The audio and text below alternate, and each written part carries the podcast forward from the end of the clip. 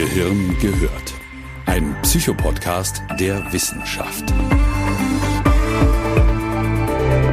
Von und mit Professor Dr. Volker Busch. Liebe Hörerinnen und Hörer, ich wünsche Ihnen von ganzem Herzen einen gesunden und glücklichen Start in das neue Jahr 2024. Ich vermute einfach mal, Sie haben an Weihnachten im Kreise Ihrer Familie gefeiert, Sie haben wahrscheinlich ein paar Tage zuvor den Weihnachtsbaum geschmückt und ihn vielleicht ebenso feierlich am 6. Januar wieder entsorgt. An Silvester haben sie möglicherweise Bleigießen gemacht, ein paar Raketen gestartet und um Punkt 0 Uhr gab es Sekt. Zum Essen vielleicht Raclette oder Fondue. Richtig? Gerade am Ende eines alten Jahres leben und lieben wir Gewohnheiten und Rituale. Und zu Beginn des neuen Jahres haben sie dann ausgedient. Wir wollen vieles loswerden und ab jetzt anders machen. Beispielsweise mehr Sport treiben, weniger essen, nicht mehr so viel fremd gehen und so weiter. Klassische Neujahrsvorsätze halt. Kurzum, Schluss mit den alten Gewohnheiten hin zu einem gesünderen Lebenswandel. Es ist schon erstaunlich, wie sich die Einstellung zu Gewohnheiten in nur wenigen Tagen von Weihnachten bis Neujahr ändern kann. Da stellt sich doch die folgende Frage, sind Gewohnheiten nun gut oder sind sie schlecht? Brauchen wir sie oder kann das weg? Liebe Gehirn gehört Hörer, auf Sie warten ausnahmsweise zwei spannende Folgen zu diesem wunderbaren Thema. Unsere Gewohnheiten verhalten sich ein bisschen so wie unser schöner Mond. Sie haben eine helle und eine dunkle Seite. In der ersten Folge schauen wir uns ihre helle Seite an. Wo kommen sie her? Wo wollen sie hin? Und was genau passiert im Kopf? Ich möchte Ihnen zeigen, dass sie zu uns gehören, dass sie ihren Sinn haben und dass sie sehr wichtig für uns sind. Übrigens gerade in Zeiten der Krise. Wenn Sie ein Mensch sind, der Gewohnheiten mit allen Sinnen genießt, dann ist diese erste Folge wahrscheinlich genau die richtige für Sie. In der zweiten Folge schauen wir uns Ihre dunkle Seite an. Wie werden wir Gewohnheiten wieder los, wenn sie uns nicht gut tun? Wie kann man gesünder leben, indem man seine Verhaltensroutinen durchbricht und ändert? Falls Ihre Neujahrsvorsätze zu Beginn diesen Jahres noch nicht vollständig klinisch tot sind und Sie dringend ein paar Gewohnheiten ändern möchten, dann folgen Sie mir in der zweiten Folge auf die dunkle Seite Ihrer Macht. Sind Sie bereit? Dann lassen Sie uns loslegen.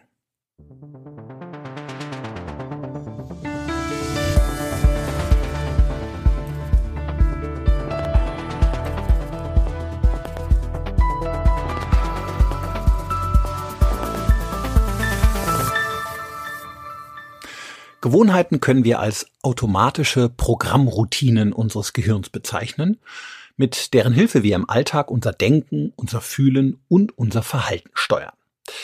Was glauben Sie? Wie viel von dem, was Sie täglich auf diese Weise in Ihrem Alltag tun, entspricht einer Gewohnheit? Tatsächlich gehen die Meinungen darüber auch unter Experten etwas auseinander, aber die Verhaltensforscherin Wendy Wood fand in einer recht gut gemachten Arbeit heraus, dass etwa 40 bis 50 Prozent unserer täglichen Verhaltensweisen aus Gewohnheiten bestehen.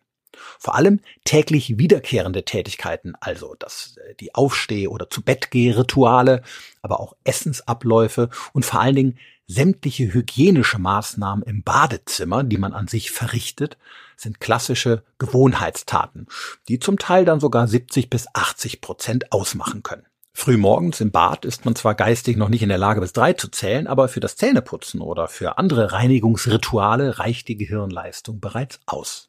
Jetzt denken wir bei Gewohnheiten ja zunächst an Dinge, die wir tun, also die Art, wie wir sprechen, wie wir uns bewegen oder wie wir uns verhalten. Heute wissen wir aber, dass nicht nur unser Handeln, sondern auch unser Denken und Fühlen gewohnheitsmäßig ablaufen kann. Es ist also keinesfalls so, dass unser Gehirn jeden Gedanken oder jedes Gefühl neu produziert sondern auch hier sehr, sehr gerne Gewohnheiten nutzt. Sobald wir in eine Situation kommen, die wir halbwegs kennen, bedient sich unser Gehirn auch bei Gedanken und Gefühlen gerne den ähnlichen Schubladen. Erinnern Sie sich beispielsweise an das Gefühl von Lampenfieber oder von Aufregung vor einer Präsentation in einem Meeting. Das Gefühl ist immer wieder recht ähnlich, sobald wir mit unserer Rede beginnen.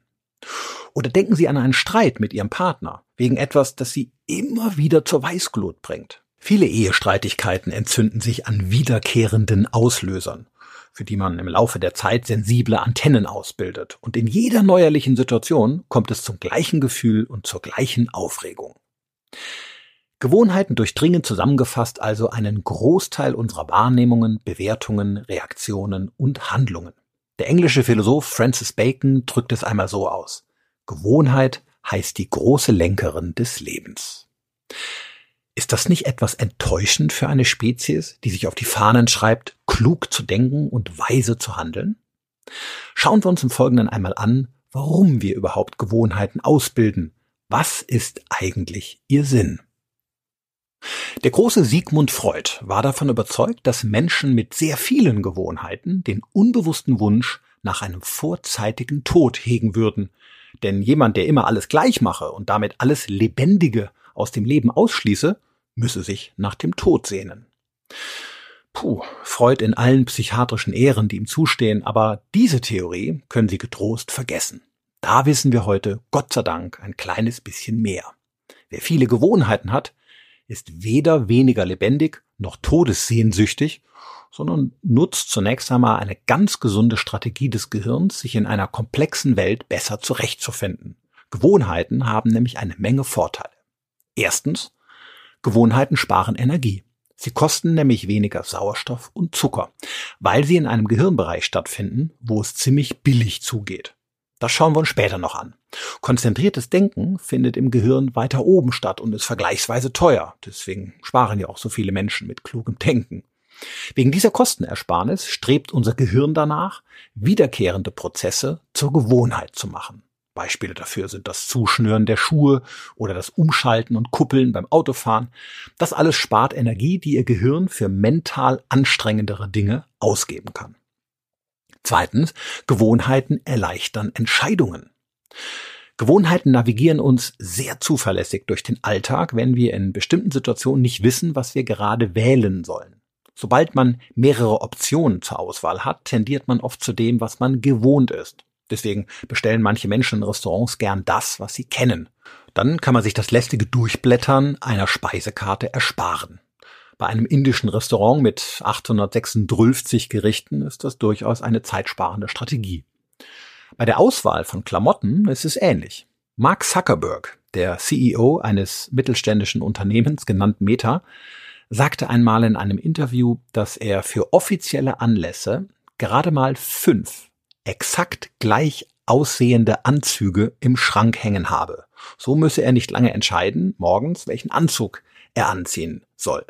Er nimmt einfach den gleichen wie immer. Die Gewohnheit beendet die sogenannte Entscheidungsmelancholie. Und drittens, Gewohnheiten geben Stabilität. Das, was wir kennen, also was wir mögen, was uns vertraut ist, das befriedigt unser Bedürfnis nach Sicherheit. Wir wissen, was auf uns zukommt. Routinen machen das Leben nämlich vorhersehbar und damit planbar und die Probleme, die damit verbunden sind, lösbar. Und das wird umso wichtiger, je älter wir werden. Deswegen eignen wir uns im Laufe des Lebens meist auch immer mehr Gewohnheiten an. Erst recht, wenn die Reiz- und Informationsverarbeitung unseres Gehirns im höheren Alter etwas abnimmt, dann sind wir froh über jede Routine. Wenn Ihnen also einmal ein älterer Mensch begegnet, der Ihnen etwas verknöchert und, äh, sagen wir, etwas rigide vorkommt, dann betrachten Sie es doch mal aus dieser Perspektive. In hohem Alter ein paar mehr Gewohnheiten zu pflegen als noch in jungen Jahren ist eine effektive Anpassungsstrategie an das Leben, wenn das Gehirn nicht mehr ganz so flexibel ist. Sie sehen, Gewohnheiten haben eine ganze Reihe von Vorteilen, unter anderem die Kostenersparnis und Denkentlastung, die Entscheidungshilfe im Alltag und der Stabilitätsanker in höherem Alter. Gewohnheiten sind damit kein Relikt unserer Vorfahren, die noch von Baum zu Baum sprangen und nicht denken konnten, sondern sie sind auch Ausdruck des modernen Menschen. Eben weil unser Gehirn heutzutage in manchen Bereichen so brillant denken muss, muss es manche banale Dinge des Alltags in Bereiche auslagern, wo es quasi automatisch zugeht. Das hat freilich eine helle und eine dunkle Seite. Manche Gewohnheiten erleichtern uns den Alltag und andere sind lästig oder schaden uns. Aber machen wir uns an dieser Stelle klar, dass unser Gehirn zunächst einmal nicht zwischen schlechten und guten Gewohnheiten unterscheidet. Denn egal, ob Sie gewohnheitsmäßig am Samstagabend vor dem Fernseher eine Online-Yoga-Stunde machen oder ob Sie genauso gewohnheitsmäßig am Samstagabend eine Pizza vor einer Spielshow im Fernsehen verschlingen, geht es schlichtweg bei beiden Beispielen um eine Verhaltensroutine. Nicht mehr und nicht weniger. Gewohnheiten sind neutral. Gut oder schlecht sind lediglich die Konsequenzen, die sich aus den Gewohnheiten ergeben. Beim regelmäßigen Yoga wächst die Kondition, bei der regelmäßigen Pizza wächst der Bauch. Das eine ist dann vorteilhafter als das andere, aber die Grundlage einer Gewohnheit ist in den beiden genannten Beispielen die gut gemeinte Absicht unseres Gehirns, Dinge zu automatisieren, um preiswert, bequem und sicher durchs Leben zu navigieren.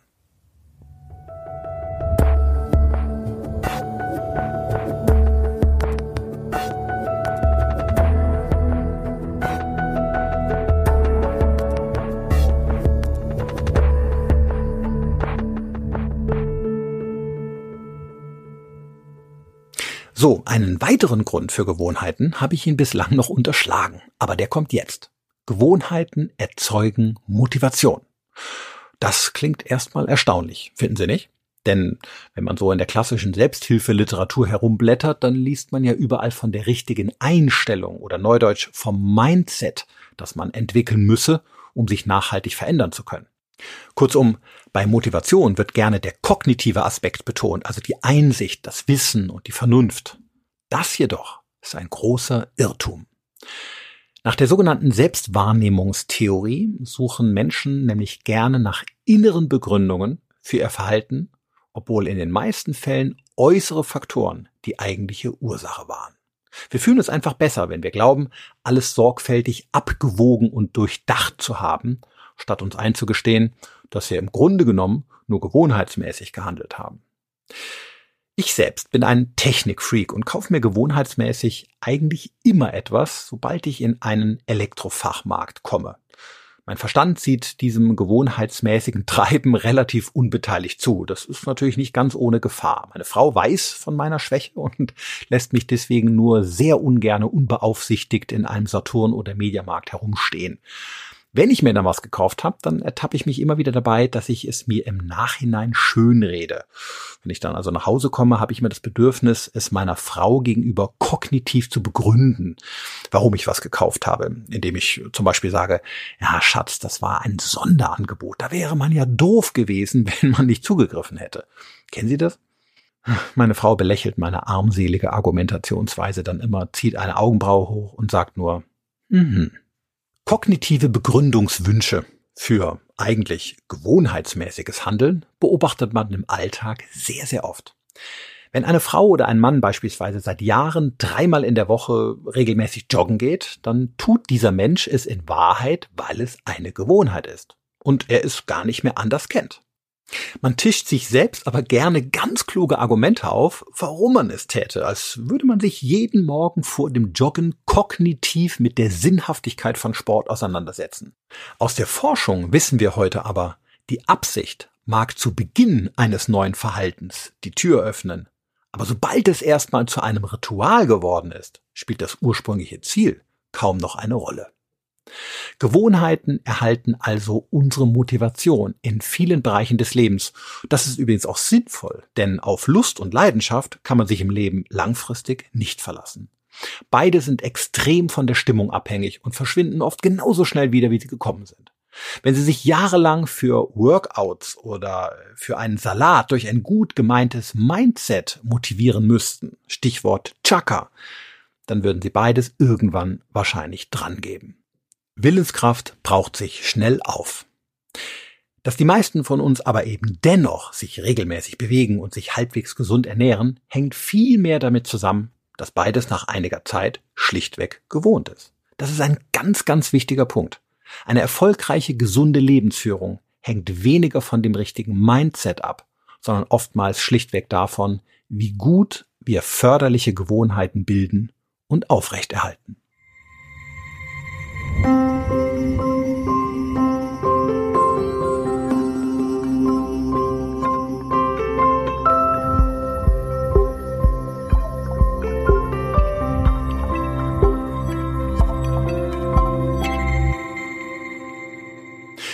Schauen wir uns einmal an, wo in unserem Kopf Gewohnheiten gebildet werden und wie sie ablaufen. Francis Bacon sprach in dem Zitat von vorhin von der Gewohnheit als Lenkerin des Lebens. Erinnern Sie sich? Greifen wir das nochmal kurz auf. Der Ort, von dem sie gelenkt werden, liegt im Gehirn recht weit unten, und zwar in den sogenannten Basalganglien. Hier werden bestimmte Denk- und Handlungsabläufe koordiniert und ausgeführt. Wir können uns die Basalganglien ein bisschen wie den Maschinenraum eines großen Schiffs vorstellen. Die Befehle, was genau getan werden soll, kommen natürlich von der Brücke weiter oben. Aber hier unten werden die exakten Abläufe untereinander koordiniert und die einzelnen Schritte aufeinander abgestimmt und dann natürlich ausgeführt. Währenddessen kann die Brücke schon wieder neue Strategien planen. Wenn wir eine Angelegenheit das erste Mal tun, dann sind die Abläufe noch recht unbekannt und es bedarf zahlreicher Befehle von oben. Deswegen ist unser Vorderlappen auch noch vergleichsweise stärker involviert. Die Brücke hat viel zu tun, wenn etwas neu ist. Wenn wir die Bewegung dann mehrfach ausgeführt haben, verlagert sich die hauptsächliche Hirntätigkeit immer mehr in Richtung Basalganglien und die Dinge laufen von hier irgendwann praktisch automatisch ab. Dann ist der Vorderlappen wieder frei und kann sich um andere Dinge kümmern. Sehr schön gezeigt hat das vor wenigen Jahren eine Arbeitsgruppe vom MIT in Cambridge, die Ratten in ein Labyrinth setzten, in dem sie sich den Weg zu einem Stück Käse suchen sollten. Gleichzeitig zeichneten die Wissenschaftler die Gehirnaktivität der Mäuse während ihrer Bewegung durch das Labyrinth auf. Beim ersten Mal war der Vorderlappen der Mäuse stark damit beschäftigt, einen Weg durch das Wirrwarr zum ersehnten Käse zu finden. Beim achten Mal hindurchlaufen waren praktisch nur noch die Basalganglien beschäftigt, denn der Weg zum Käse war nach so vielen Malen bekannt und gelang quasi wie von selbst. Voraussetzung war natürlich, dass der Käse immer wieder an der gleichen Stelle lag, so dass man sich den Weg merken und sich daran gewöhnen konnte. Lag er jedes Mal woanders, blieb das Vorderhirn auch aktiv, denn die Suche war jedes Mal eine neue, anstrengende Geistesarbeit. Jetzt verstehen Sie auch, warum ich in einen kognitiven Erschöpfungsprozess gerate, wenn ich meine geliebte Schokolade bei Heißhunger nicht an der gewohnten Stelle in der Küche finde und neu auf die Suche gehen muss. Dann kommt es zum Chaos auf meiner Brücke. Das ist nicht lustig. Aber kommen wir gerne weg von der Schokolade hin zum Klavier. Dort ist es nämlich ähnlich. Wenn wir das erste Mal Tonleiter üben, dann ist das geistig noch relativ anstrengend, weil wir auf Fingersetzung achten müssen. Unser Vorderhirn muss dann sehr viel arbeiten. Wenn wir dann ein paar Wochen geübt haben, gelingen die Tonleitern immer flüssiger und schneller. Irgendwann spielen sie sich zügig und sicher und das Klavierspielen fühlt sich leicht an. Die Basalgangen haben die Lenkung der Tätigkeit übernommen. Unser Vorderlappen entspannt sich und genießt die Musik.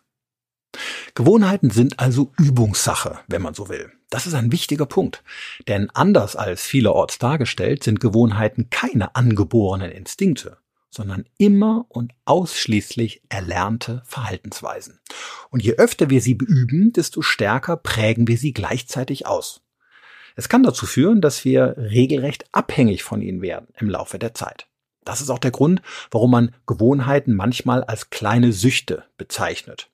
Eine minimale Abweichung vom Gewohnten kann dann bereits maximales Unbehagen verursachen.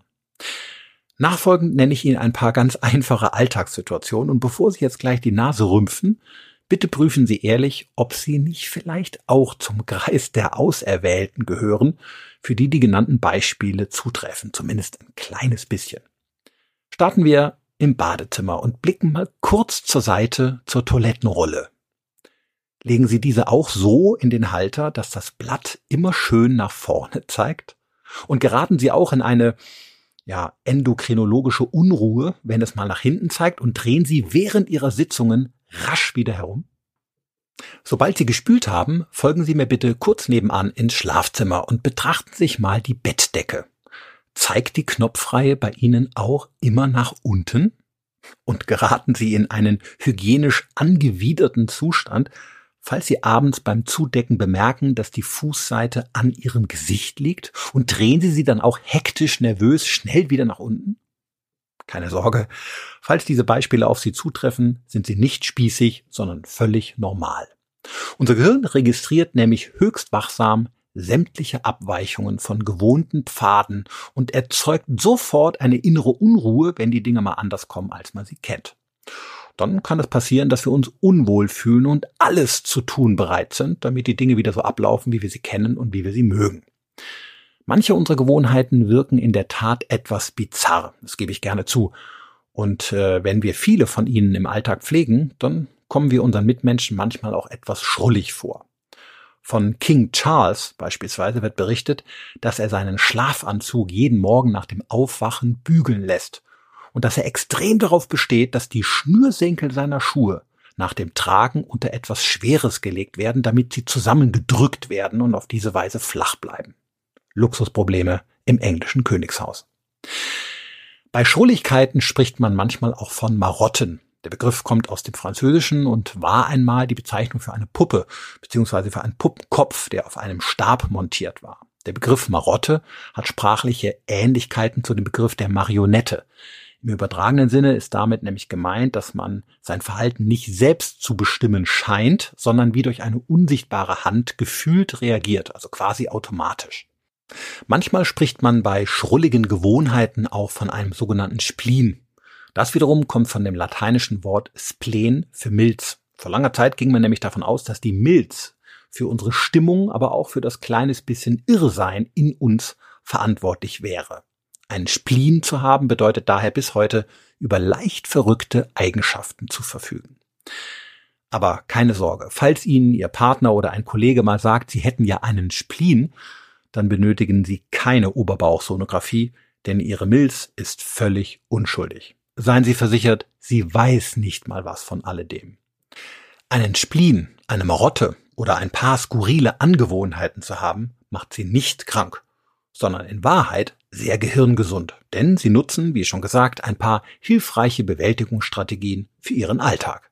Gewohnheiten geben Kontrolle, selbst wenn sie etwas schrullig wirken. Gerade dann, wenn sich in der Welt viel verändert, werden sie so zu einer wichtigen Stütze des Menschen, denn auf unsere schrulligen Eigenarten bleibt immer Verlass, selbst wenn die Welt untergeht. Das bringt etwas Ordnung ins gefühlte Chaos und entlastet uns auch psychisch. Und wenn Sie mich fragen, liebenswert und originell machen uns solche Gewohnheiten auch. Finden Sie nicht auch? Wie sagte der Literaturnobelpreisträger William Faulkner einmal so schön, wer gar keine üblen Gewohnheiten hat, hat wahrscheinlich auch keine Persönlichkeit.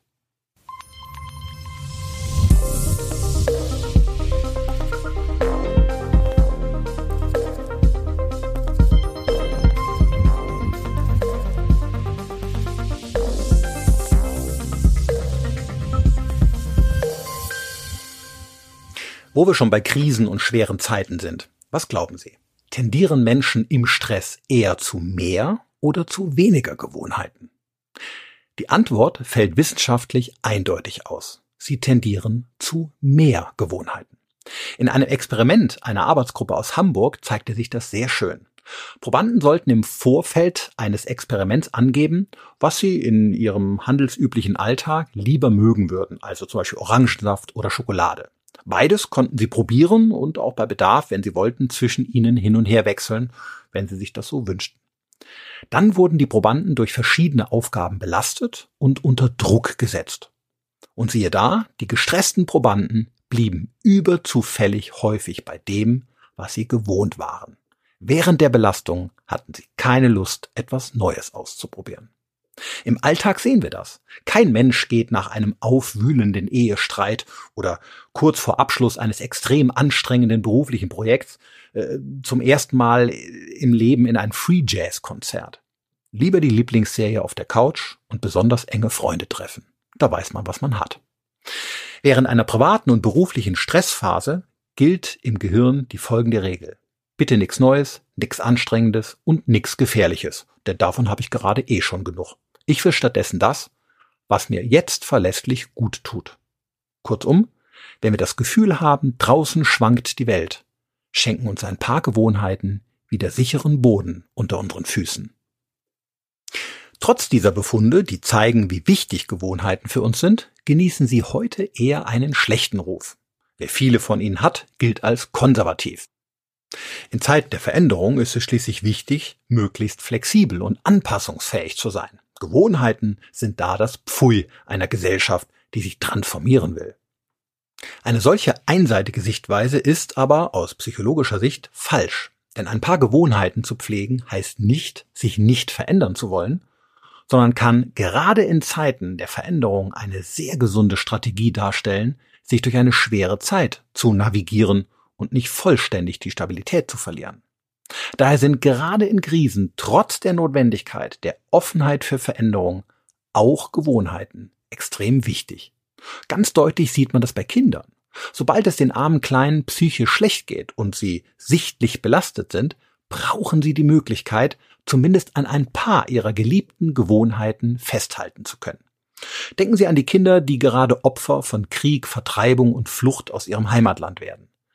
Genau dann brauchen sie feste Rituale wie das Vorlesen von Geschichten, gemeinsames Spielen oder das regelmäßige Kuscheln mit Papa und Mama. Gewohnheiten rücken ihre kleine Welt gerade, wenn schreckliche Umstände sie gerade schief hängen. Wenn wir älter werden, verhält es sich im Prinzip ganz genauso.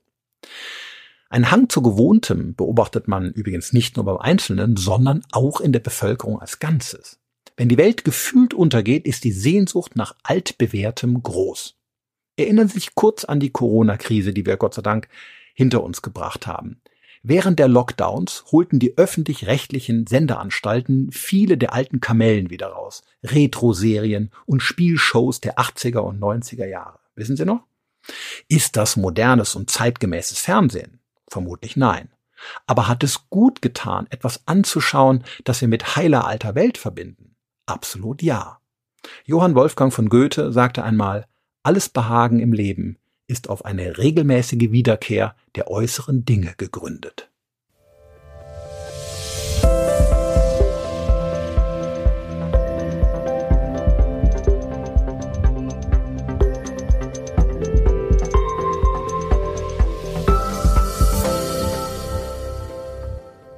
Natürlich gehört auch zur Wahrheit, dass uns ein Übermaß an Gewohnheiten im Leben auch etwas bremsen kann.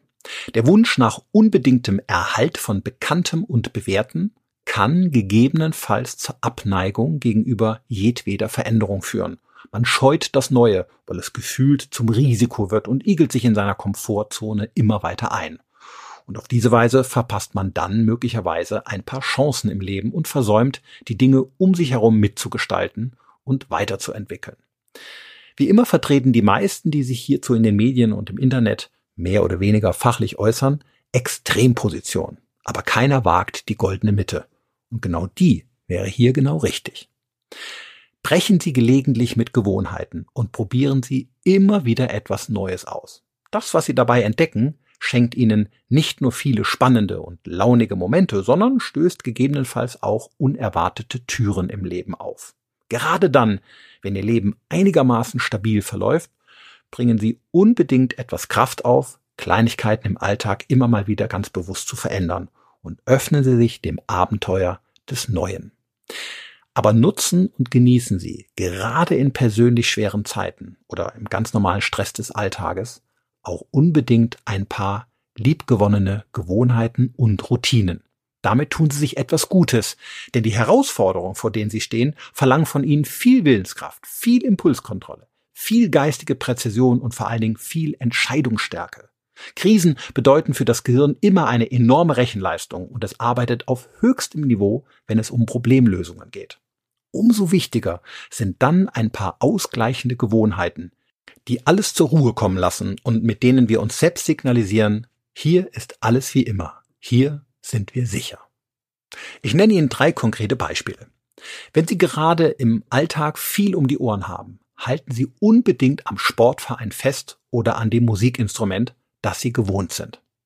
Wenn Sie zurzeit in einem partnerschaftlichen Streit stecken oder einer handfesten Krise, treffen Sie Ihre besten Freunde trotzdem weiterhin regelmäßig zum Doppelkopf oder zum philosophischen Diskutieren, was immer Sie besser ausgleicht.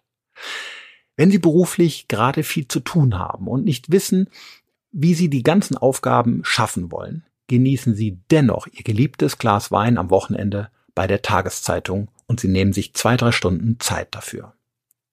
Am besten kann man Gewohnheiten vielleicht mit Wurzeln vergleichen, denn wie bei einer Pflanze geben uns die Gewohnheitswurzeln Stabilität und gleichzeitig Energie. Deswegen sagt man auch, dass Gewohnheiten einen erden und im wahrsten Sinne des Wortes im festen Boden verankern, wenn uns das Leben gerade selbigen unter den Füßen wegzieht. All das ist übrigens auch im arbeitspsychologischen Kontext höchst bedeutsam. Wenn sich ein Unternehmen beispielsweise gerade transformieren will, braucht es ebenfalls eine kluge Balance zwischen Neuem und Bewährtem. Denn das Neue strengt an und zehrt an den Kräften, aber das Bekannte lässt wieder zur Ruhe kommen und gibt ein kleines bisschen Stabilität zurück. Menschen sind eben nicht nur Change, sie sind auch Keep. Etwas bewahren zu wollen, ist ein Grundbedürfnis des Menschen, der sich in einer Welt zurechtfinden will, die sich gerade stark verändert. Das hat nichts mit starrem Konservatismus zu tun, sondern damit, dass die menschliche Seele nach Gleichgewichten strebt und immer versucht ist, das eine Extrem durch eine Bewegung in die andere Richtung auszugleichen, um einigermaßen ins Lot zurückzukommen. In Unternehmen gibt es jedoch leider immer nur Change-Beauftragte, Change-Manager oder ganze Change-Abteilungen. Aber ich habe noch nirgends einen Keep-Manager gesehen. Die wären aber wichtig, gerade heutzutage. Achten Sie daher auch auf ein paar Traditionen im Unternehmen, auch wenn es vielleicht nur banale Jubiläen oder Feierlichkeiten am Ende des Jahres sind. Ein paar gleichbleibende Abläufe, vielleicht ein paar Besonderheiten, für die Sie im Unternehmen stehen die Stressentlastung ihrer Mitarbeiter in anstrengenden Zeiten hat viel mit Verlässlichkeit zu tun. Wenn Menschen nämlich wissen, worauf sie sich auch am Arbeitsplatz verlassen können und was ihnen in jedem Fall bleibt, selbst wenn das Unternehmen gerade vollständig auf links gekrempelt wird, können sich die meisten von ihnen viel leichter auf das Neue einlassen und die nötige Motivation entwickeln, die erforderlichen Veränderungen auch mitzugestalten. Pflanzen mit stabilen Wurzeln widerstehen auch zwischenzeitlich schlechte Wetterbedingungen und mit etwas Pflege erblühen sie sehr zuverlässig. Ganz genauso verhält es sich auch beim Menschen.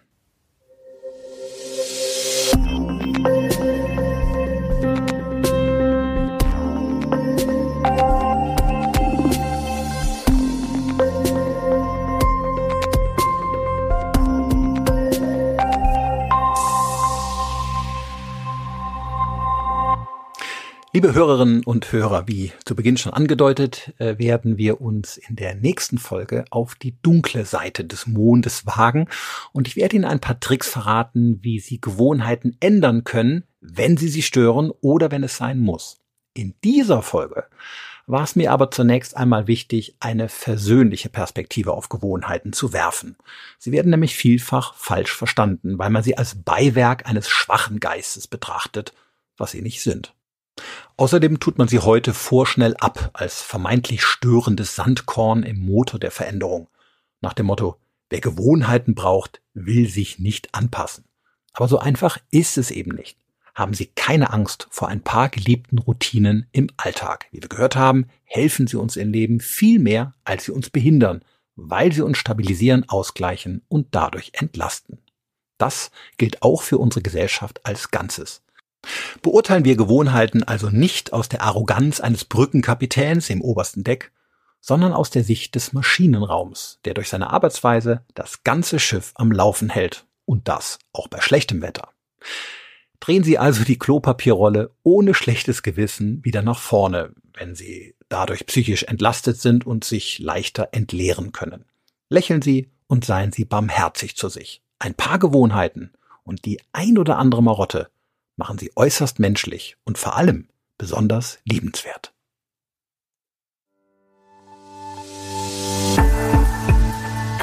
Gehirn gehört. Ein Psychopodcast der Wissenschaft. Weiterführende Informationen finden Sie auf www.drvolkerbusch.de.